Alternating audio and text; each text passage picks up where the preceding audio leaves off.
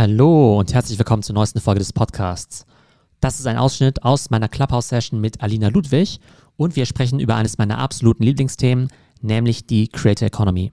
Und bei der Creator Economy geht es ja darum, dass eben YouTuber und TikToker heutzutage eben nicht mehr nur noch Influencer sind, die eben Werbung für andere Produkte machen, sondern zunehmend selbst Entrepreneure sind, die ihre eigenen Produkte rausbringen und ihre eigenen Unternehmen hochziehen. Und auf der einen Seite werden wir über Super Creator sprechen, wie zum Beispiel auch David Dobrik oder Mr. Beast. Aber wir werden uns eben auch Plattformen anschauen wie Shopify oder Substack, die es eben auch mittelgroßen Creatoren erlauben, ihre Reichweite auf Social Media zu monetarisieren. Also ein super spannender Talk mit coolen Insights. Viel Spaß damit.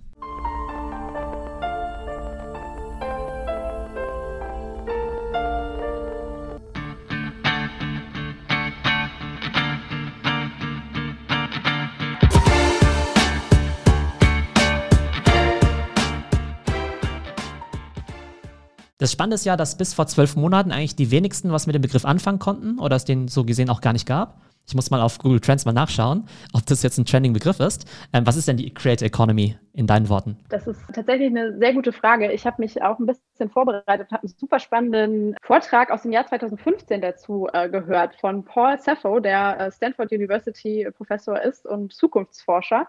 Und der beschreibt die Creator Economy, glaube ich, noch ein bisschen weiter als wir. Ich glaube, wir jetzt als Influencer-Marketing geprimte Menschen würden sagen, es ist wahrscheinlich äh, ja das Thema, dass Creator, Menschen, die Inhalte auf den sozialen Netzwerken teilen, immer mehr auch lernen, abseits von klassischen Markenkooperationen zu monetarisieren und tatsächlich Finanzströme aufzubauen, entweder durch Crowdfunding ihrer Fans oder durch Produkte, die sie entwickeln oder durch äh, ja, digitale Services oder so, die sie an ihre Community ausgeben.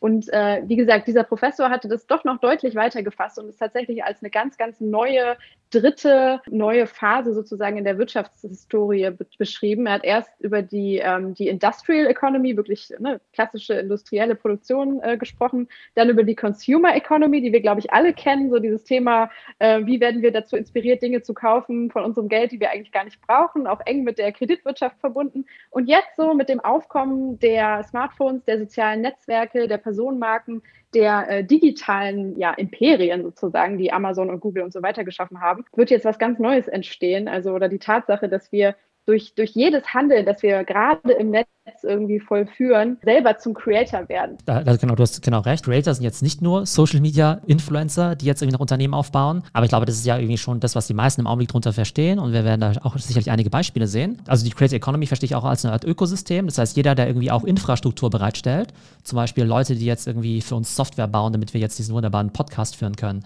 Leute, die jetzt irgendwie Clubhouse bauen, sind ja auch Teil der Creator Economy. Wenn Clubhouse jetzt demnächst Features veröffentlicht, dass wir jetzt zum Beispiel Trinkgelder bekommen könnten von der Audience oder die unseren Raum abonnieren können, dann sind die auch Teil der äh, Creator Economy. Und das finde ich immer ganz spannend, weil es dann eben nicht nur sozusagen diese eng gefasste Definition ist von, okay, irgendwie Ne, irgendwie Instagrammer, der jetzt irgendwie T-Shirts verkauft oder sowas. Und auch nicht nur Instagrammer, der jetzt ein Unternehmen aufbaut, sondern dass sich da wirklich ein ganz großer Wirtschaftszweig eben aufbaut, eine neue Art der Beschäftigung, die natürlich auch ihre Infrastruktur braucht. Und genauso wie der typische Office-Arbeiter irgendwie sein großes Büro braucht und die Dienstreisen und das Taxi und das Flugzeug und äh, weiß nicht, die Hemdenreinigung und so weiter für unsere lieben Banker und Rechtsanwälte, braucht halt die Creator Economy eben Leute, die dann eben auch Tools bauen für Podcasting, für Monetarisierung von Newslettern, Shopify, Online-Shops und so weiter. Also es ist einfach ganz spannend. Ja, 100 Prozent. Das sind, äh, sind super wichtige weitere Aspekte dessen. Und ich bin bestimmt im Moment Nutznießer sozusagen von sehr, sehr vielen Menschen, die Infrastruktur bereitstellen. Und gleichzeitig ne, kreiere ich darüber sozusagen vielleicht äh, ja Inhalte, die andere wiederum inspirieren und schulen und vielleicht auch selber noch fitter machen, um sich in diesem Ökosystem zu bewegen. Ne? Das würde ich jetzt vielleicht schon sagen. Auch als Berater natürlich haben wir ja alle, die wir auch auf LinkedIn unterwegs sind und unsere Inhalte, unser Wissen teilen, äh, nochmal eine ganz besondere Rolle. Es gibt ja super prominente Beispiele, über die wir auch jetzt sprechen werden, ob das jetzt irgendwie eine Kylie Jenner ist, ein Mr. Beast, äh, David Dobrik oder ähnliche Beispiele, die man ja auch kennt. Wann glaubst du, hat es denn so angefangen, dass diese Influencer jetzt wirklich zu Creator werden? Also eben nicht nur, weiß nicht, irgendwie hübsche Gesichter, die jetzt irgendwie Brand-Deals und so weiter machen, sondern auch wirklich sagen, hey, ich kann eigentlich mehr machen mit meiner Reichweite, mit meiner Community und ich baue jetzt meine eigenen Unternehmen auf. Also welche Beispiele kommen dir da so in den Sinn? Die verschiedensten Beispiele. Ich glaube, das, was am bekanntesten ist jetzt für den deutschen Raum, ist sicher äh, Bibis Beauty Palace und Bilou, wo ich noch nicht mal sagen würde, dass das ein klassisches Beispiel ist, weil sie ja ihre Personenmarke hergegeben hat, natürlich auch den ganzen Entwicklungsprozess begleitet hat, aber sie jetzt nicht selber zu, ich sag mal, dem CEO dieses Produkts oder dieses Unternehmens geworden ist. Das ist so, glaube ich, eins der bekanntesten Beispiele. Und wenn wir so ein bisschen weiter nach vorne schauen oder sogar noch früher ansetzen, ich sag mal, dass bekannte Persönlichkeiten Testimonials Produkte rausgebracht haben. Ne? Das ist, glaube ich, schon etwas, das haben wir auch schon bei, bei den Hip-Hopern oder Musikern oder Schauspielern in den 90ern gesehen. Und das ist halt jetzt immer mehr vorgedrungen. Und ich glaube, der, der Moment hier ist wirklich so entstanden, als wir begriffen haben, dass Influencer, Persönlichkeiten, die auf den sozialen Netzwerken unterwegs sind, auch Testimonials sind, auch Stars sind, die eine Schubkraft haben und diese auch entfalten können. So, das waren, glaube ich, die ersten Ansätze, so 2013, 14, 15 würde ich jetzt mal so als die Anfangsjahre der klassischen Creator Economy in Deutschland sagen. Du hast auf jeden Fall recht, dass es natürlich früher schon Künstler gab, die dann eben sehr geschäftstüchtig waren, ne? genau Rapper oder andere Musiker. Ich glaube, was jetzt tatsächlich neu sind, sind eben diese ganzen Technologieplattformen. Also einmal eben, um überhaupt eine Audience aufzubauen, Social Media und dann eben auch, um die zu monetarisieren. Denn bis noch vor ein paar Jahren gab es ja keine anderen Möglichkeiten, außer jetzt irgendwie YouTube AdSense oder jetzt irgendwie, weiß ich, Brand Deals, um jetzt irgendwie ja nennenswert Umsätze zu erzielen, weil die meisten Creator dann ja doch keine Programmierer sind. Das heißt, die können keinen eigenen Online-Shop bauen. Aber dann kommt eben Shopify um die Ecke und dann so, okay, irgendwie ist doch irgendwie ziemlich easy, jetzt irgendwie meine eigene, weiß nicht, äh, Sneaker-Kollektion oder sowas zu verkaufen. Oder du kannst ja mittlerweile auch super einfach Sachen auch in Asien zum Beispiel sourcen und irgendwie aus White-Label-Produkten deine eigenen Produkte machen. Bei digitalen Produkten finde ich es noch spannender, weil da es ja auch ganz viele Plattformen gibt, wie jetzt eben Substack für diese Paid Newsletter, Teachable zum Beispiel, wenn du Online-Kurse online stellen möchtest, oder dann eben auch Paid Podcasts, ne, dass du einfach sofort diese Monetarisierungsmöglichkeiten hast. Und das wird halt jetzt für ganz viele Leute interessant, die vielleicht vorher gesagt haben, Mensch, ich bin ja kein Coder, ich bin kein Programmierer, ich kann jetzt keinen eigenen Online-Shop oder keinen eigenen Paid-Podcast eben machen. Und das ist dann eben auch Teil dieser Creator Economy, dass jetzt eben diese ganzen Tools dann eben auch gefördert werden. Das Witzige ist, dass eigentlich diese ganze Influencer-Szene ja eigentlich lange ja total belächelt wurde. Ich glaube immer noch wird vom Großteil der Gesellschaft. Und ich glaube auch die mhm. Venture Capital-Firmen in Amerika, die haben auch ganz lange mal gesagt, ja, so ein Quatsch, wir beschäftigen uns irgendwie nur mit richtiger Technologie, mit ernstzunehmenden Themen. Und auf einmal reden die auch alle von der Creator Economy, wollen auch alle was über TikTok wissen und sagen, hey, irgendwie Twitch und Ninja und äh, Gaming, da war doch irgendwas. Und deshalb wollen die jetzt auch alle in diese Plattform investieren, wie jetzt zum Beispiel auch Clubhouse. Und nicht umsonst ist ein Clubhouse jetzt nach wenigen Monaten 30 mit einer Milliarde Dollar bewertet, weil man ja eben glaubt, dass es eben eine ganz große Plattform werden kann. Vielleicht, weil wir gerade beim Thema Clubhouse sind. Wie ist denn da so deine Einschätzung auch als Podcasterin? Wo siehst du Clubhouse jetzt aktuell hingehen? Die einen auf LinkedIn sagen, ja, das flacht schon wieder ab, da habe ich schon genug davon, viel zu unstrukturiert und der Hype ist vorbei. Und die anderen sagen, ja, das wird die nächste 100 Milliarden Dollar Company, wie das nächste TikTok. Ja, gute Frage. Ich befinde mich wahrscheinlich so ein bisschen dazwischen. Ich habe eine persönliche Wahrnehmung natürlich, jetzt ganz subjektiv. Ich habe mich auch, äh, glaube ich, in der, der, zweiten Welle sozusagen, als dann alle ähm, durch die verschiedenen Podcasts dazu gebracht wurden, an diesem einen besagten Wochenende, wo plötzlich die ganze Marketing- und LinkedIn-Bubble dort einbrach, auch da befunden. Bin jetzt also circa zweieinhalb Wochen auf der Plattform und habe die erste Woche alles konsumiert und fand es super inspirierend und interessant, habe diesen typischen FOMO-Prozess durchlebt, wollte überall gleichzeitig sein und war dann in der zweiten Woche komplett ausgebrannt und habe mir gedacht, oh Gott, äh, wie, wie baue ich denn jetzt hier äh, mein Leben äh, wieder auf, sozusagen, dass ich eine Woche komplett vernachlässigt habe. Ich glaube, dass es vielen so ging und vielleicht auch deshalb jetzt die ermatteten Beiträge darüber geschrieben werden, ne? dass äh, natürlich auch die Vielzahl an Angeboten vielleicht ein bisschen abgenommen hat, zumindest unter der Woche, dass man jetzt halt nicht 24-7 High-Class-Räume äh, zur Verfügung hat. Das ist sicher was ganz Normales. Ich bin mir sicher, dass dieses Thema Audio und spontanes Zusammentreffen, das funktioniert, glaube ich, auch langfristig sehr, sehr gut, auch wenn wir aus diesem Lockdown wieder rauskommen. Ich glaube, das wird bestimmt nochmal eine besondere Bewährungsprobe für die App sein, ne? wenn wir auch ganz viele andere Optionen haben, mit denen wir uns Freitagabends befassen könnten, anstatt hier zu sein.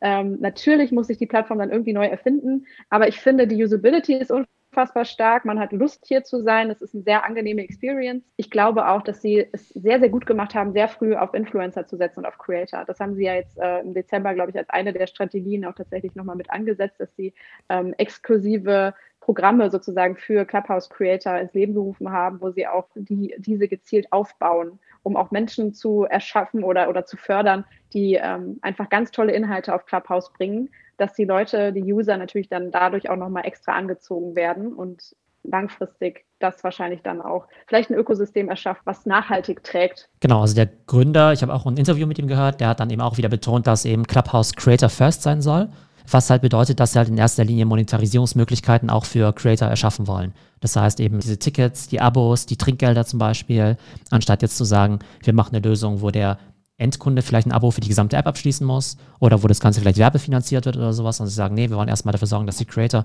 hier auch irgendwann davon leben können. Jetzt ist es ja so, Du hast ja den Podcast und du hast ja auch noch einen Vollzeitjob. Und so eine neue Plattform, die stürzt einen ja in so ein gewisses Dilemma, weil du jetzt dann natürlich entscheiden musst, was mache ich jetzt eigentlich damit, ja? Muss ich da jetzt irgendwie all in gehen und da irgendwie präsent sein und da eben auch eine ja, Community eben aufbauen? Oder bleibe ich irgendwie bei meinem Podcast-Format, das ja auch sehr erfolgreich läuft, das du wahrscheinlich auch weiter ausbauen möchtest und da hast ja auch noch den richtigen Job. Wie denkst du dir jetzt drüber nach über so eine neue Plattform? Also ich muss sagen, ich habe mich vor allem erstmal reingestürzt mit Neugier, weil ich schon eine Parallele gesehen habe zum Podcast oder es als sehr positive Ergänzung tatsächlich wahrgenommen habe. Es ist natürlich eine ganz neue Möglichkeit, jetzt mit seinen Hörern in einen direkten Austausch zu treten. Du wirst es ja selber kennen, ne? Du hast äh, deinen Podcast, du hast LinkedIn, aber es ist doch nochmal was ganz Neues, dann mit äh, 30 oder 100 oder 200 Leuten zusammenzukommen und direkt Fragen beantworten zu können oder eine Interaktion zu fördern. Ich glaube, dass ich langfristig jetzt auf wiederkehrende Formate setzen möchte, so ähnlich wie du das jetzt auch machst. Ne? Ich glaube, ich werde es nicht jeden Abend machen, aber für, also im Moment habe ich ein Format, das jeden Montag zum Beispiel um 19.30 Uhr die aktuellen News der Woche aus dem Influencer-Marketing-Bereich äh, präsentiert mit ähm, zwei Partnerinnen, die das mit mir gemeinsam machen, Nathalie und Sarah. Das sehe ich jetzt sozusagen als eine Möglichkeit, um vielleicht so eine Brücke zu schlagen. Einerseits selber up-to-date zu bleiben und gleichzeitig ein Format zu haben, was Leute vielleicht kennen, wo sie regelmäßig äh, reinschauen können was aber jetzt auch nicht die exklusiven Inhalte irgendwie vom Podcast wegnimmt und in diesen Bereiche schiebt, weil man darf auch nicht vergessen, dass sehr, sehr viele Teile Deutschlands im Moment noch keine Möglichkeit haben, an Clubhouse Talks teilzunehmen, weil sie einfach auf Android noch sind. Was ich aber ganz spannend finde, ist ja auch, du hast ja deinen Podcast und der gehört ja dir, oder? Der hat ja nichts mit deinem Arbeitgeber zu tun. Ja. Den hast du ja quasi auch von deinem vorherigen Arbeitgeber ja quasi einfach weitergeführt, also gar nicht mitgenommen, weil der hat ja schon immer dir gehört. Das machst du einfach so genau. parallel. Jetzt fragen sich ja immer, andere Unternehmen ja immer, Mensch, wenn wir jetzt äh, Mitarbeiter haben, die auch Social Media machen, die vielleicht auch so eine Art Corporate Influencer sind, sollen wir das zulassen, ja oder nein? Also entweder, dass sie Corporate Influencer sind oder dass sie meinetwegen ihren eigenen Blog führen, weil dann ja der Arbeitgeber entweder denkt, Mensch, wenn die ihr eigenes Ding machen, dann sind sie nicht voll bei der Sache. Oder wenn wir die jetzt als Corporate Influencer aufbauen, als unser Gesicht der, unserer Marke, dann hauen die gleich wieder ab, wenn sie sozusagen jetzt groß rausgekommen sind. Wie denkst du drüber nach oder was würdest du da Firmen raten? Das ist eine gute Frage. Also ich kann sagen, dass ich Firmen raten würde, das immer zuzulassen und auch ihre Mitarbeiter dahingehend zu fördern, weil es immer positiv ist, wenn äh, Mitarbeiter Strahlkraft haben, wenn sie Aufmerksamkeit haben, äh, weil das immer unweigerlich auch aufs Unternehmen abstrahlt. Ich kann verstehen, dass man dann Angst hat, wenn der Mitarbeiter geht, was, was wird denn dann aus uns? Stehen wir dann irgendwie blöd da? Davor würde ich einfach ein bisschen warnen oder, oder, oder empfehlen, diese Angst ein bisschen abzustreifen, weil wenn wir uns jetzt mal selber vorstellen, wie blicken wir denn heutzutage auf Lebensläufe? Niemand bleibt mehr 30 Jahre bei einem Unternehmen. Es ist ganz klar, dass man sich weiterentwickelt, irgendwann weiterzieht. Und das heißt nicht, dass man dann den Arbeitgeber, der zurückgelassen wird, in Anführungszeichen auf einmal schlechter irgendwie bewertet oder so. Das ist dann natürlich schade, aber in der Zeit, in der der Mitarbeiter dort war und das so ausleben konnte, hat das Unternehmen davon massiv profitiert. Ich kann jetzt für mich sprechen, fachlich habe ich mich so stark weiterentwickelt durch den Podcast. Das liegt natürlich auch daran, dass ich einen Podcast mache, der im Bereich Marketing stattfindet. Ich habe auch im Bereich gearbeitet. Wenn die Rahmenbedingungen geschaffen werden, wenn der Mitarbeiter auch selber seine eigenen Grenzen kennt, weil es fordert sehr, das neben dem Job zu machen. Ich glaube, da muss man wirklich individuell immer wieder Lösungen finden, damit nicht beide Seiten am Ende irgendwie der eine im Burnout und die anderen irgendwie als frustrierte Arbeitgeber irgendwie zurückbleiben. Äh, das ist aber klar, das muss dann auf dem individuellen Level geklärt werden. Also in deinem Fall könnte ich mir halt genau super vorstellen, dass du einerseits eben viel lernst durch den Podcast, ne, auch inhaltliche Sachen, weil du ja ständig eben mit auch Leuten sprichst, die sich total gut auskennen. Und auf der anderen Seite, das natürlich auch ein sehr super relevantes Netzwerk ist. Das heißt, ich könnte mir vorstellen, dass äh, ja zum Beispiel ein aktueller Arbeitgeber ja eher verlieren würde, wenn er jetzt sagen würde, Mensch, du darfst keinen Podcast mehr machen. Mal abgesehen davon, dass äh, genau er das ja auch gar nicht verbieten möchte. Aber ich glaube, ne, so sollen die Unternehmen drüber nachdenken. Ne? Also dass, dass man ja wirklich davon profitiert. Also ich bin ja immer der Meinung, dass gerade im B2B eigentlich die Leute ohnehin noch viel mehr Content machen sollten, weil du da ja noch viel nischigere Audiences haben kannst. Gerade wenn du jetzt B2B bist, dann bist du ja nicht darauf angewiesen, dass du jetzt irgendwie, weiß nicht, zehn Schokoriegel oder sowas jetzt über deinen Podcast verkaufst, sondern es ist ja einfach ein super ja, Tool auch, einfach um deine Gedanken eben nach außen zu bringen, um eben ja vielleicht auch Thought Leadership und sowas zu zeigen. Siehst du das schon bei Unternehmen, dass sie jetzt auch verstärkt irgendwie auch ähm, eben in Podcasts investieren, auch im B2B-Bereich?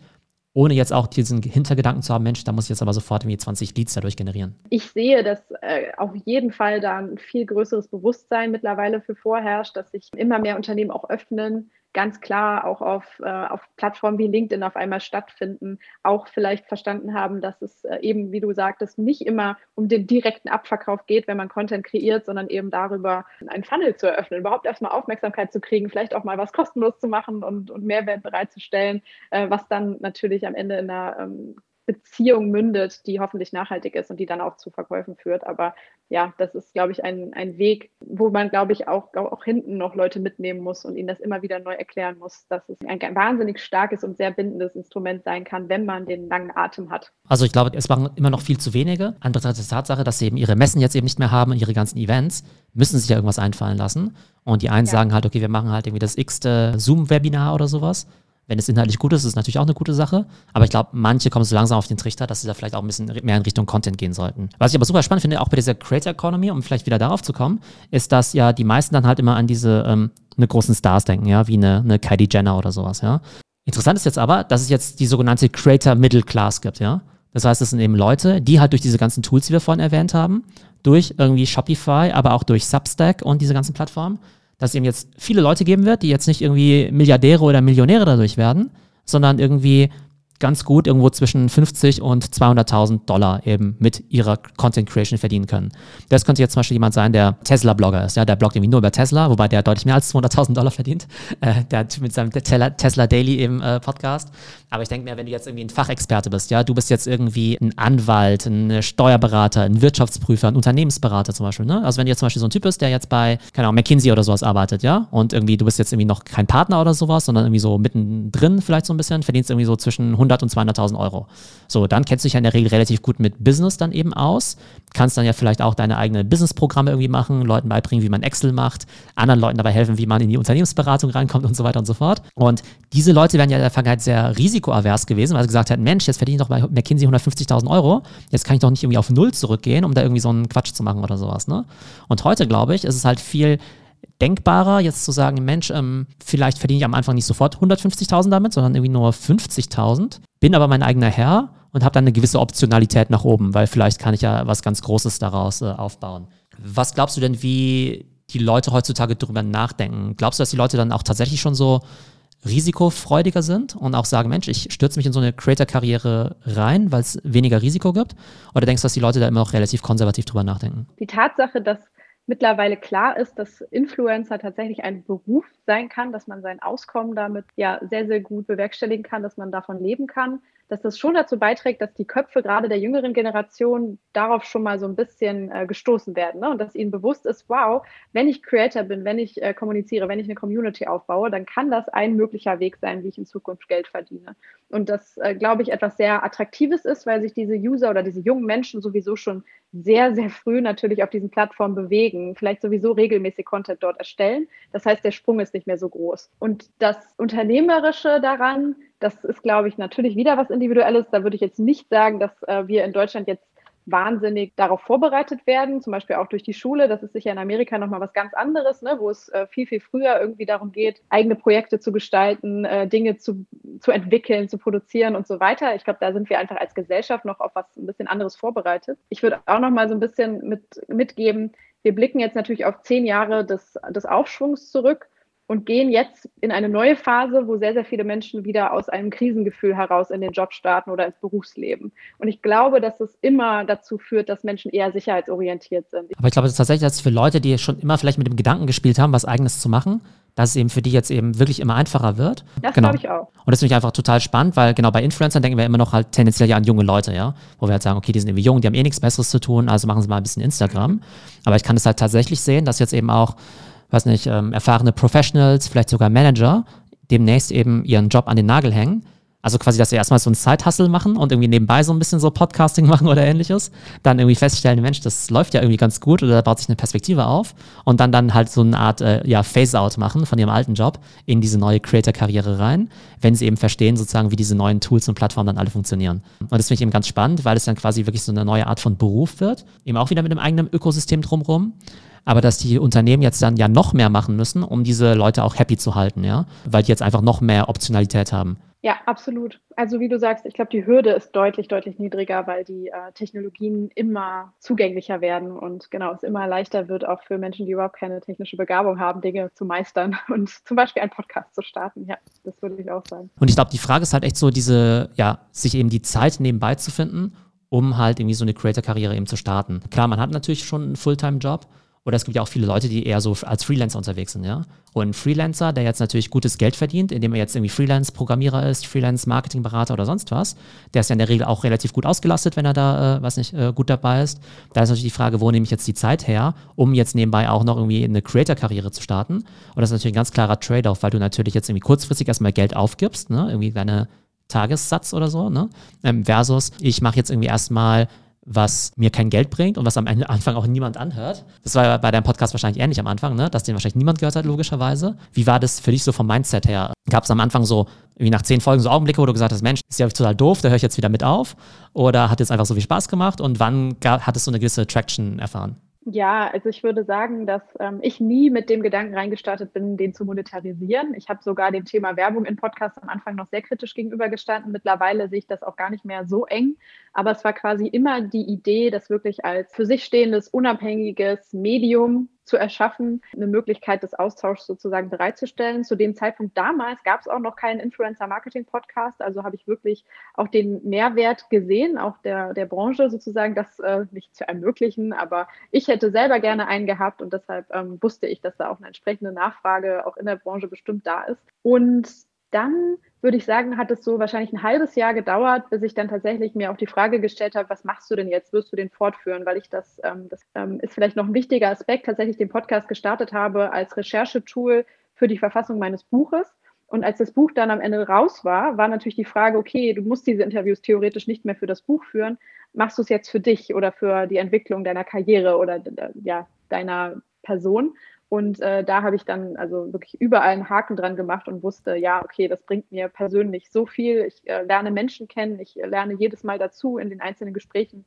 Ich ähm, werde ein etwas versierterer Gesprächsführer, was ja auch ein wichtiger Skill sein kann. Ich, ich lerne, ne, mich, äh, mich vielleicht noch einen Ticken besser auszudrücken und so weiter. Am Ende habe ich tatsächlich zum Beispiel, das ist jetzt aber auch nur so ein kleiner Mehrwert oder ein großer, äh, meinen jetzigen Job über den Podcast am Ende gefunden, weil ich meinen heutigen Kollegen, Schrägstrich Co-Geschäftsführer interviewt habe und wir danach in Verbindung geblieben sind und ich jetzt sozusagen dort arbeite. Das ist natürlich etwas, das kannst du nie wieder aufwiegen. Das hätte ich auch vorher nicht gewusst, aber das würde ich immer dem Podcast mit zuschreiben. Ne? Sonst wäre ich jetzt nicht hier, wo ich bin und äh, sowas. Ich glaube, man muss immer offen sein und dann entwickeln sich die Dinge äh, meistens dann tatsächlich in äh, ungeahnte Richtungen, die aber meistens nur positiv sind. Genau, das finde ich auch einen ganz spannenden Aspekt, weil ne, da, wo du jetzt bist, hast du ja wahrscheinlich so für deine Karriere erstmal drei Assets, würde ich mal sagen. Das ist ja irgendwie einmal dein, dein Studium, dann dein Lebenslauf, das, was du bislang gearbeitet hast bei deinen bisherigen Arbeitgebern, also irgendwie, was nicht, äh, Referenzen, Zeugnisse und so weiter.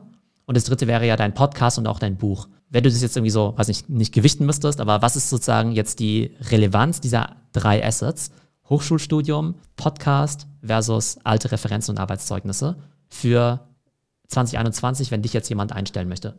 Ja, wahrscheinlich müsste ich dann sagen, dass der Podcast den entscheidenden Faktor wahrscheinlich nochmal ähm, bedeutet, der das ganze Profil interessanter macht. Weil man kann natürlich die richtigen Worte in seinen Lebenslauf schreiben oder auch die entsprechenden Stationen irgendwie besonders positiv darstellen. Aber am Ende sagt so ein Zeithassel, so ein Projekt, das man nach Feierabend macht, natürlich auch sehr, sehr viel über die Energie, über die Bereitschaft des Einzelnen aus, auch vielleicht noch mal ein bisschen mehr zu tun, in Anführungszeichen, ne? so den Blick über den Tellerrand zu werfen, äh, unabhängig Projekte voranzutreiben, tatsächlich auch so einer Leidenschaft vielleicht nachzugehen. Ich würde sagen, das ist wahrscheinlich so, so das nicht das wichtigste Asset, weil am Ende, klar, ne, muss ich dann am Ende auch meinen Job machen und es hilft jetzt nichts, wenn ich eine tolle Personenmarke im Team habe, die aber nicht das tut, was sie soll. Aber es ist sicher ähm, etwas, was dir einen ungeahnten Vorteil bringen kann auf dem, auf dem Jobmarkt, wenn man es jetzt mal so platt ausdrückt. Genau, und ich glaube, das ist auch eine Sache, die immer mehr Leute auch verstehen müssen, ist, dass also dieses Thema Content Creation einfach super wichtig. Und das möchte ich auch gerne abgrenzen von diesem Begriff dieser Personal Brand, ja weil Personal Brand und Content mhm. Creator ist halt nicht das Gleiche. Es gibt ja einfach irgendwie in Deutschland halt wie eine Million Leute mit diesem Jobtitel Marketing Manager oder Social Media irgendwas ja. oder sowas, ne? Aber wenn die halt selbst keinen Content machen, dann weißt du halt überhaupt nicht, wie die halt über ihre Branche nachdenken, ja. Du weißt halt nicht, ob sie jetzt denken, dass Influencer Marketing gut oder schlecht ist, ob TikTok jetzt gewinnt oder Instagram, ja, oder ob Content Marketing jetzt besser ist als Google Ads oder sowas, ne. Du weißt halt einfach nichts über die Leute und es kann ja sein, dass sie alle einen ganz fantastischen Job machen, eben intern, aber du kannst ja von außen nicht in deren, Produ in deren Projekte reinschauen. Ja, das weißt du ja einfach nicht. Und deshalb glaube ich, dass ja. sich die Leute einfach einen riesen Gefallen damit tun würden, wenn sie eben diese Präsenz eben nach außen bauen. Gar nicht mal zwangsläufig als Personal Brand, aber auf jeden Fall als Expertenbrand. Und man in, in, der Zeit sein digitales Portfolio aufbaut. Und bei dir bedeutet es zum Beispiel der Podcast, Bei einem Programmierer wäre das dann eben eine App. Bei jemandem, der E-Commerce macht, wäre das dann vielleicht der Amazon Store oder ein Shopify Store oder ähnliches. Ähm, aber ich glaube, du brauchst eben dieses digitale Portfolio. Und irgendwann ist es halt wirklich mehr wert aus meiner Sicht, als jetzt halt diese drei Zeilen im Lebenslauf. Weil ob da jetzt irgendwie steht, keine Ahnung, irgendwie BWL Uni Köln oder irgendwie äh, drei Jahre ähm, Marketingmanager bei BMW 2017 bis 2020. Ja, so richtig aussagekräftig und relevant ist es jetzt eigentlich nicht, ja. Genau. Und ich glaube, viele Leute verlassen sich halt noch zu sehr auf diese Company und auch auf diese Uni-Brands. Ja, 100 Prozent. Ich glaube auch, dass es natürlich ein Vorteil sein kann für die, die eben nicht bei den großen Marken bisher waren oder ähm, die Möglichkeit hatten, auf tolle Universitäten zu gehen. Gleichzeitig möchte ich aber auch so ein bisschen äh, davor zurückstrecken, das jetzt nur zu feiern, weil ich glaube, es gibt auch Menschen, die einfach, ähm, ja, die das gar nicht für sich so können, über sich äh, oder nicht über sich zu sprechen, weil darum geht es dir ja auch gar nicht, aber so präsent zu sein oder öffentlich zu sein, so viel von, äh, von seinem Wissen oder von sich zu teilen, überhaupt Content zu kreieren, ne, die Schwierigkeiten damit haben, vielleicht auch Texte zu schreiben oder, oder besonders ansprechend zu kommunizieren, Communities aufzubauen und so weiter. Also es tut mir ein bisschen leid sozusagen, dass das wahrscheinlich in Zukunft tatsächlich etwas ist, was gefordert ist, wenn man eine gewisse Karriere anstrebt für diese Menschen, weil sie vielleicht einen Nachteil dann haben. Also ich gebe dir da recht. Auf der einen Seite ist es ja so, dass in der alten Welt, ne, da musstest du ja auch irgendwie halbwegs gut präsentieren können um dann halt vielleicht mal irgendwann eine Führungsposition Klar. oder sowas zu haben. Ne? Und da waren natürlich die eher introvertiert natürlich auch im Nachteil, weil denen vielleicht präsentieren nicht so liegt, aber du kannst es ja eben auch lernen. Und genauso glaube ich, dass du eben auch Content Creation lernen kannst und halt immer ein Medium finden kannst, was dir eben, was dir eben gut liegt. Also wenn du jetzt vielleicht nicht irgendwie super extrovertiert bist und nicht gut irgendwie tanzen kannst, dann musst du ja nicht irgendwie TikTok machen. Wenn du dich nicht gern vor der Kamera siehst, dann musst du ja irgendwie nicht YouTube machen. Aber du kannst ja irgendwie schreiben. Ich glaube, Clubhouse ist jetzt eben auch ganz toll, weil es eben super wenig Friction ist und du hier dann eben auch über verschiedene Themen einfach sprechen kannst. Ich denke, das, was heute die Leute sehen als Mensch, äh, es ist irgendwie optional, quasi Content zu machen und Social Media zu machen, wird halt irgendwie bald einfach Pflicht sein, wenn du einfach bestimmte Sachen dann eben auch erreichen möchtest. Und das Coole finde ich jetzt eben auch bei den ganzen Teenagern, ist, dass ja jetzt einfach so ihre ganzen Sachen starten, ihre Unternehmen gründen, einfach so auch aus so einer Begeisterung irgendwie heraus. Weil früher, so diese klassischen Unternehmensgründer, diese Startup-Gründer in Deutschland, die sagen ja, haben ja typischerweise früher gesagt, Mensch, ich muss irgendwie auf eine Elite-Uni gehen und dann vielleicht noch drei Jahre Unternehmensberatung machen und dann fühle ich mich ready dazu, halt irgendwas zu gründen. Und gerade in diesem ganzen Consumer-Umfeld und so, da könntest du ja zumindest mal anfangen, auch schon als äh, Teenager. Und das finde ich eben so beeindruckend an diesen ganzen YouTubern und Instagrammern. Da habe ich echt so viel Respekt davor, dass sie jetzt eben schon so geschäftstüchtig sind, dass sie vielleicht von sich sagen würden, Mensch, ich bin gar nicht gut in Mathe oder ich habe es nicht so mit Zahlen oder sowas, aber trotzdem genau wissen, wie so ein Algorithmus funktioniert und wie man eben auch seine Produkte über äh, Shopify verkauft und da eben auch seine Analytics auswertet. Also ich glaube, da lernen einfach so viele jetzt Skills in dieser Creator Economy, dass, finde ich, auch jetzt Eltern ihren Teenagern total erlauben sollten, da eben viel Zeit zu investieren, weil man einfach wahnsinnig viel lernen kann. Ja, würde ich absolut so sehen. Ich glaube, ein kleiner Unterschied nochmal zu dem Thema, klar, man muss im Job schon immer ähm, sich, sich und seine Arbeit gut verkaufen können. Social Media bedeutet natürlich nochmal, dass man sich einer viel breiteren Öffentlichkeit gegebenenfalls äh, nochmal präsentiert und viel, viel mehr zurückkommt. Ne? Also ich glaube, das ist vielleicht nochmal eine besondere Hürde. Aber du hast absolut recht. Ich glaube, die Vorteile überwiegen hier. Ich glaube, es ist deutlich einfacher, tatsächlich eben ohne diese Elite-Uni-Karriere was zu starten, kostenlos an Wissen zu kommen, sich auch mit Experten zu vernetzen, auch in die entsprechenden Netzwerke zu kommen. Ne? Also das ist, glaube ich, etwas, was es ermöglicht, dass wir vielleicht tatsächlich mehr Teilhabe auch in mehreren Teilen der Gesellschaft oder in der ganzen Gesellschaft irgendwie am Ende vor uns haben. Das ist, glaube ich, der positivste Aspekt, den ich daran sehe. Und auf eine gewisse Art und Weise ist es auch so eine Art Equalizer irgendwie auch, dass es irgendwie allen eigentlich mehr Chancen gibt. Weil es gibt ja wirklich halt irgendwie so diese traditionellen Elite-Unis und diese Superfirmen, wo man einfach nicht so leicht reinkommt oder wo man vielleicht auch schon aus einem gewissen familiären Umfeld kommen muss, um da eben den Zugang zu haben. Die meisten haben einfach diesen Zugang nicht. Und ich glaube halt schon, dass die sozusagen halt viele von diesen Barrieren jetzt überspringen können, indem sie halt irgendwie was Eigenes schaffen, ja. Und man sagt ja auch immer, man ist weniger von diesen Gatekeepern abhängig. Weil in dieser alten Karrierewelt, da ging es ja im Prinzip gar nicht darum, irgendwas zu createn, fand ich, sondern es geht einfach nur darum, halt immer bei den Gatekeepern vorbeizukommen. Ich muss ein gutes Abi haben, damit ich am Uni-Gatekeeper vorbeikomme. Dann muss ich mir an der Uni irgendwie eine super Note gehabt haben, um am äh, Recruiting-Gatekeeper vorbeizukommen und so, ne? Und dieses Game, das liegt einfach nicht allen und zum Teil ist es einfach nur ineffizient, dass man einfach die ganze Zeit nur zum Beispiel seinen Lebenslauf optimiert, anstatt halt wirklich was zu schaffen. Und ich glaube, jetzt hast du einfach die Möglichkeit zu sagen, hey, ich habe irgendwie so ein Passion-Projekt, daran kann ich eben arbeiten und ich bin nicht darauf angewiesen, dass irgendjemand mich irgendwie einstellt oder irgendwie akzeptiert oder sonst was oder dass ich jemandem gefalle, sondern ich habe die Möglichkeit, ähm, mich sozusagen nach außen eben zu, ne, sozusagen in die Welt irgendwie erstmal so zu setzen und das Publikum entscheidet halt darüber, ob ich erfolgreich bin oder nicht. Klar, wir reden immer über Influencer, die irgendwie 100 Millionen Follower haben. Auf der anderen Seite ein großer Bestandteil der Creator Economy ist ja diese Theorie dieser 1000 True Fans.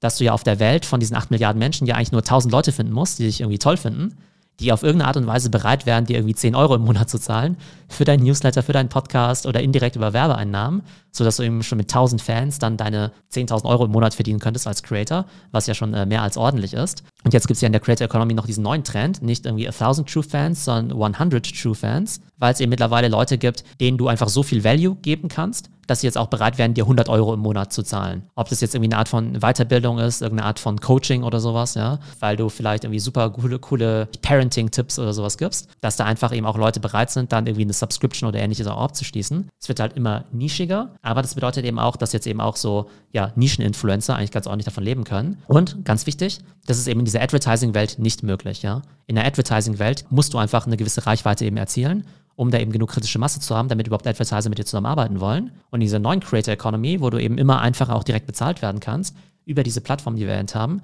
ähm, reichen dann eben auch diese 1000 bis 100 äh, True Fans. Ja, absolut. Also das, was wir aus dem, dem Crowdfunding eigentlich schon gelernt haben oder kennen, ne, jetzt auch auf diese, diese Micropayment-Ebene, es muss eben, wie du sagst, gar nicht ein so hoher Betrag sein. Es können auch äh, ganz, ganz kleine Dinge sein. Ich sehe das in der Podcast-Welt zum Beispiel ja schon seit vielen Jahren wo sich äh, Podcaster tatsächlich ja schon früh mit ihren Communities sozusagen so ein bisschen darauf geeinigt haben. So, es gibt hier diesen sozusagen den, äh, den Club der, der bezahlenden Hörer, ne? bezahlt egal, was ihr wollt, was euch das hier wert ist, ne? ob es ein Euro ist, ob es zehn Euro sind, ob es regelmäßig ist oder nicht, ganz egal, aber ihr seid dann sozusagen äh, ja im äh, Club der 1%, hat man das, glaube ich, sehr häufig auch genannt. Und jetzt geht es halt dazu über, dass dann tatsächlich diesen Podcast-Hörern auch nochmal exklusivere Inhalte bereitgestellt werden. Auch das ist ja nochmal eine, eine Möglichkeit, die es früher nicht so leicht leicht gab, dass man ähm, tatsächlich diese ähm, Podcast-Bereiche dann auch erschaffen kann, wo dann nur die zahlenden User reinkommen und nochmal zusätzliche Inhalte bekommen und so weiter. Und jetzt das zu übertragen, dann tatsächlich auf klassische Instagrammer zum Beispiel, die Ökosysteme erschaffen oder Räume schaffen, wo sie das vielleicht gegen Geld machen, ist ja etwas, was wir zum Beispiel bei OnlyFans jetzt in, in Ansätzen sehen, was aber auch nochmal deutlich äh, auf Twitch zum Beispiel in den letzten Jahren passiert ist. Ne? Also das, das greift um sich auch bei den vielleicht klassischen Influencern. Genau, um vielleicht auch da nochmal ein Thema aufzugreifen, was wir auch heute auf LinkedIn diskutiert haben. Ich habe ja heute darüber geschrieben, dass ich ja ähm, OnlyFans ausgetestet habe, ja. Und zwar OnlyFans ist ja so ein bisschen bekannt als die Plattform, wo ja meistens irgendwie die Stars der Erwachsenenunterhaltung nochmal exklusive Videos und Bilder zur Verfügung stellen, hinter einer Paywall. Genau, aber jetzt gehen eben auch immer mehr Nicht-Erotik-Creator eben auf OnlyFans. Und da habe ich mal den Account von Amanda Cerny ausprobiert. Die ist ja riesengroße Instagramerin mit 25 Millionen Followern. Und da habe ich es einfach mal einen Monat ausgetestet. Da zahlt man tatsächlich 20 Dollar im Monat ne, für die Mitgliedschaft, um halt gewissen Content zu sehen. Und dann gibt es aber innerhalb dieser Paywall nochmal bestimmte Contents, die nochmal unlocked werden müssen. Zum Beispiel für 10 Dollar, für 50 Dollar und so weiter, ja. Ist halt einfach natürlich mega teuer. Aber es ist halt interessant, dass theoretisch halt auch Fitnesstrainer zum Beispiel eine Audience auf Instagram aufbauen könnten und halt sagen können, hey, auf OnlyFans gibt es dann halt irgendwie meine Private Workouts oder meine besten Rezepte für Fitnessmahlzeiten und so weiter. Und klar ist natürlich, dass OnlyFans wahrscheinlich zu 90 Prozent schon noch irgendwie eher sozusagen ja ein bisschen so eine Schmuddelecke ist, aber dass eben immer mehr traditionelle Creator sich jetzt entweder auch auf OnlyFans versuchen oder es eben andere Plattformen geben wird, die eben sagen, hey, wir sehen diese Notwendigkeit, dass Creator eben monetarisieren. Wir müssen eigentlich einen Storefront für digitale Inhalte bauen. Also genauso wie es ja Shopify gibt für E-Commerce für physische Güter, brauchen wir eben eine Storefront für ja, digitale Güter. Und da gibt es eben OnlyFans, da gibt es auch sowas wie Gumroad und so ähnlich. Also da gibt es einfach immer mehr Möglichkeiten und das finde ich einfach total spannend. Also ich kannte früher vor allem auch so äh, ja, Dienstleister wie Patreon zum Beispiel, wenn es darum ging, wie Influencer monetarisieren können ähm, durch ja, Spenden ihrer Fans. Was würdest du sagen, ist jetzt das, was OnlyFans dem nochmal zusätzlich gibt? Ist es, dass die Community doch nochmal dort ganz anders irgendwie zusammenfinden kann oder was ist jetzt wirklich das Neue? ich habe den Eindruck gehabt, dass Patreon, dass der Gedanke schon immer war, dass man die Leute erstmal nur supportet und vielleicht ja. es keinen konkreten Gegenwert gibt, ja. Und das ist ja an sich auch okay, weil es ja total viele Leute gibt, die so auch ohne konkreten Gegenwert gerne supporten möchten. Und bei OnlyFans ist es natürlich schon so ein bisschen so gamified, ja, dass du halt irgendwie so Teaser machst und sagst, Mensch, das ist ganz, ganz spannende, gibt es irgendwie erst hinter der Paywall und so, ne? Und das ist halt irgendwie schon, ich würde sagen, gar nicht so eine super angenehme User Experience, weil du schon immer den Eindruck hast, dass du irgendwie gemolken wirst, quasi als Kunde und noch mehr irgendwie Geld zahlen sollst, und obwohl du schon 20 Dollar im Monat zahlst, musst du für den spannenden Content nochmal 10 oder 20 Dollar zahlen. Aber rein vom Volumen her ist halt OnlyFans schon um Welten größer als Patreon. Also OnlyFans zahlt jetzt auf eine Jahresbasis gerechnet schon 2 Milliarden an Creator aus, behält halt immer 20 Prozent davon, also 400 Millionen Umsatz. Mit null Kosten, weil die Seite einfach grottenschlecht ist. Das heißt, ich glaube, es wird halt immer so ein Ding sein, dass du sagst, ich habe gewisse Plattformen, da präsentiere ich mich mehr oder weniger umsonst, weil es vielleicht da auch keine Monetarisierungsmöglichkeiten gibt und muss die dann halt quasi auf irgendwelche bezahlten Plattformen dann eben ziehen. so wie deinen bezahlten Newsletter auf Substack oder eben dein OnlyFans. Wobei man jetzt eben sieht, dass jetzt eben die traditionellen Plattformen auch Pay-Optionen einführen. Also es wäre ja eigentlich auch total easy, wenn jetzt ein Instagram direkt eine Paywall einführen würde, ne? wenn du da jetzt Kim Kardashian folgst und jetzt unbedingt Behind the Scenes von Kim Kardashian sehen möchtest, warum solltest du dann irgendwie auf OnlyFans abwandern müssen, anstatt es direkt auf äh, Insta anzuschauen? Das heißt, das kann ich mir vorstellen, dass auf Insta kommt. Und bei YouTube habe ich es gestern eher zufällig entdeckt, dass ich auf ein Video von irgendjemandem draufklicken wollte und dann war es eben auch hinter einer Paywall. Und da konntest du eben auch aus verschiedenen Tarifen wählen. 2 Dollar im Monat, 4 Dollar im Monat, 10 Dollar im Monat. Und erst dann kannst du dir das Ganze angucken. Also auch total spannend. Ach, das wusste ich noch gar nicht. Aber das ist jetzt noch nicht super lange, ne? Nee, ich habe es jetzt auch zum ersten Mal gesehen, ja, genau, ja. Aber da macht YouTube eben auch immer mehr neue Features. Was ich auch mal beim YouTube Livestream gesehen habe, das ist jetzt ziemlich abgefahren. Ähm, ich habe ja vorhin über diese Trinkgelder gesprochen, die ja in Asien ja sehr populär sind. Und was du machen kannst, ist bei ähm, YouTube, bei Livestreams, ist, dass du als ähm, User eben Fragen stellen kannst, ja. Und dann kannst du dir vorstellen, wenn du im Stream bist und dann irgendwie 100 Fragen gleichzeitig im Chat sind, dann blickst du ja irgendwie kaum durch. Das heißt, du hast die Möglichkeit, Geld dafür zu zahlen, dass deine Frage prominenter gelistet wird. Und dann ist die Wahrscheinlichkeit natürlich auch höher, dass der Streamer die dann eben auch beantwortet. Dann kannst du irgendwie, was nicht, irgendwie zwei Dollar dafür zahlen oder sowas, ja, damit die irgendwie so eine Art Sticky ist, ja. Und dann gibt es aber auch den teuersten, die teuersten Sticker, der kostet irgendwie 500 Dollar. Und da ist halt quasi diese Frage dann die ganze Zeit oben angepinnt beim Stream. Und das bedeutet natürlich, dass der mit einer hohen Wahrscheinlichkeit die Frage beantworten wird. Ähm, gleichzeitig aber auch ist sozusagen dein Name ja eben ganz oben auf dem Profil, ja. Das heißt, äh, die Leute äh, haben halt so eine gewisse Sichtbarkeit. Das wäre wie wenn sich jetzt jemand hier den Platz neben uns auf der Bühne erkaufen könnte, ja, und dann die ganze Zeit die Sichtbarkeit hat. Was ja schon so ein bisschen so ist, dass jetzt ja auch bei Clubhouse sozusagen es ja auch diese vordere Bühne quasi gibt mit Followed by the Speakers, wo die Leute ja auch schon eine gewisse Sichtbarkeit eben auch dadurch bekommen. Und so erkauft man sich halt quasi so eine gewisse Art von Status. Und das finde ich eben auch eine ganz äh, ja, interessante Dynamik, dass, die es da gibt. Von daher bin ich mal gespannt, wie das eben laufen wird, wenn diese Tipping-Mechanismen noch ähm, ja, weiter verbreitet sind. Ich glaube, das, was man daran sieht, ist, dass das ja immer auf ähm, Community-Dynamiken setzt. Ne? Dass da ein, ein so großes Interesse an diesem Creator ist und auch eine so starke Dynamik, dass es wirklich äh, ja, für den, den User, für den Follower so attraktiv ist, jetzt gesehen oder gehört zu werden, dass er bereit ist, dafür Geld zu zahlen. Ne? Also das ist jetzt das, was im, in diesem Chat vielleicht dann eher nochmal eine Besonderheit ist. Und wiederum, dass die Bindung oder diese Beziehung zu diesem Creator so stark ist, dass ich sogar bereit bin, ähm, ihn nicht nur zu unterstützen, sondern sogar für ein einzelnes Bild oder so, damit ich derjenige bin, der es gesehen hat, sozusagen, zu diesem erlauchten Kreis gehört. Und das zeigt aber ja auch, dass ähm, es zwar schön und gut ist, wenn wir jetzt rausgehen und Content erstellen und sicher gibt es auch viele einfache Möglichkeiten zu monetarisieren oder den Content überhaupt erstmal an Mann und die Frau zu bringen, aber dass es dann doch auch darum geht, eine sehr, sehr lebendige und starke und in sich äh, verbundene Gemeinschaft oder Community tatsächlich aus den Followern dann zu formen, die das ja dann auch bezahlen müssen sozusagen. Ne? Das ist, glaube ich, auch etwas, was, was nicht unterschätzt werden darf, wenn wir jetzt allen zurufen, geht raus und macht Content, sondern es geht dann eben auch darum, diese Beziehungen nachhaltig zu stärken oder aufzubauen.